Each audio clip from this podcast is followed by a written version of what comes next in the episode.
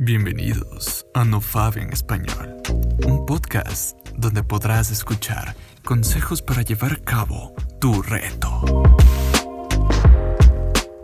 Hola, en este cuarto capítulo vamos a escuchar un poco sobre las sensaciones que se experimentan en el cuarto día del reto, y en especial una cuestión que muy pocos NoFabbers hablan y es el ejercicio físico.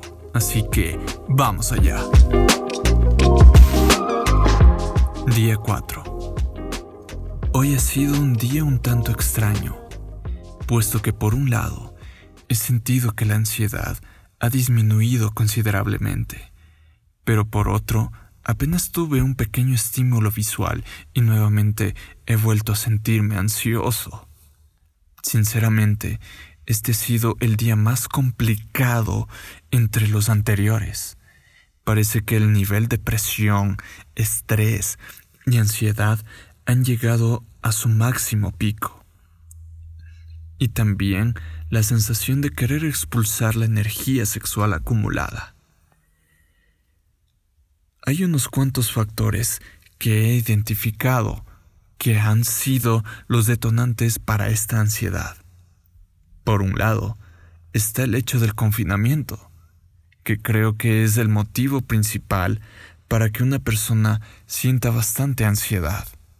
Y por otro lado, es el hecho de encontrarse en el tercer día de descanso, en la rutina de ejercicios, ya que me siento un tanto debilitado y estresado se siente una sensación como que no se haya realizado ejercicio mucho tiempo, y por ello la sensación de perder masa muscular. Para entender este aspecto, es necesario indicar un poco sobre los beneficios y características que aporta el ejercicio físico. Sinceramente, creo que llevar a cabo el reto de NoFap junto con un entrenamiento físico resulta ser una combinación potente. He descubierto que efectuar ejercicio físico combinado con el NoFap producen estos resultados. Vamos a ver. Primero, el fortalecimiento muscular. Todo gracias a la testosterona que es la hormona más importante en el desarrollo de los músculos, y si se trata de un entrenamiento fuerte, el cuerpo se segregará más testosterona. Por ello, la importancia de evitar la masturbación, puesto que en la eyaculación se pierden importantes cantidades de semen, por lo que el cuerpo requerirá de más nutrientes para recuperar la testosterona perdida. Segundo, bienestar emocional. Con un programa de entrenamiento diario, la producción regular de endorfinas y dopamina contribuyen a prolongar sensaciones de optimismo, satisfacción y alegría por el hecho de que el propio cuerpo segrega estas sustancias en el cerebro y también el hecho psicológico de concretar tareas, traduciéndolo en un sistema de recompensas. Tercero, ayuda con la superación de hábitos negativos y adicciones. Esta potente combinación de prácticas permite proporcionar cambios interesantes en el funcionamiento del cerebro, lo cual transforma las antiguas conexiones neuronales que estaban adaptadas a los malos hábitos por un nuevo sistema funcional de rutinas saludables.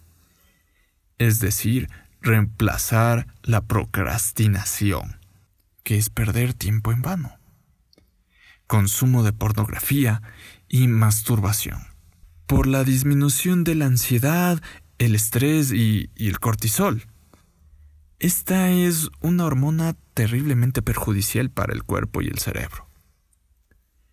Así que todo esto nos permitiría encontrar un nuevo sistema de recompensa saludable que reemplace todos los malos hábitos y comenzar a ser más productivos con nuestra vida. Bueno, estos serían los primeros síntomas de los beneficios que he sentido con esta potente combinación. En futuros programas continuaré explicando qué beneficios he podido constatar mientras llevo a cabo ambos retos. Y finalmente, he constatado que poco a poco los niveles hormonales se van estabilizando con cambios notables en el comportamiento de mis pensamientos.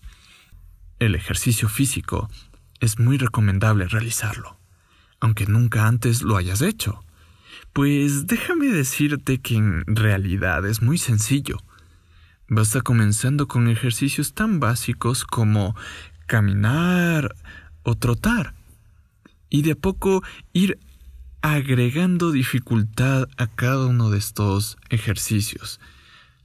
El cuerpo se va adaptando y te va pidiendo cada vez más esfuerzo. Y bueno, esto ha sido todo por este programa. Espero que me puedan escuchar en el siguiente episodio, que va a estar muy interesante. Y sin más, me despido. Estamos aquí para darle un mordisco al universo. Si no, ¿para qué otra cosa podemos estar aquí? Steve Jobs.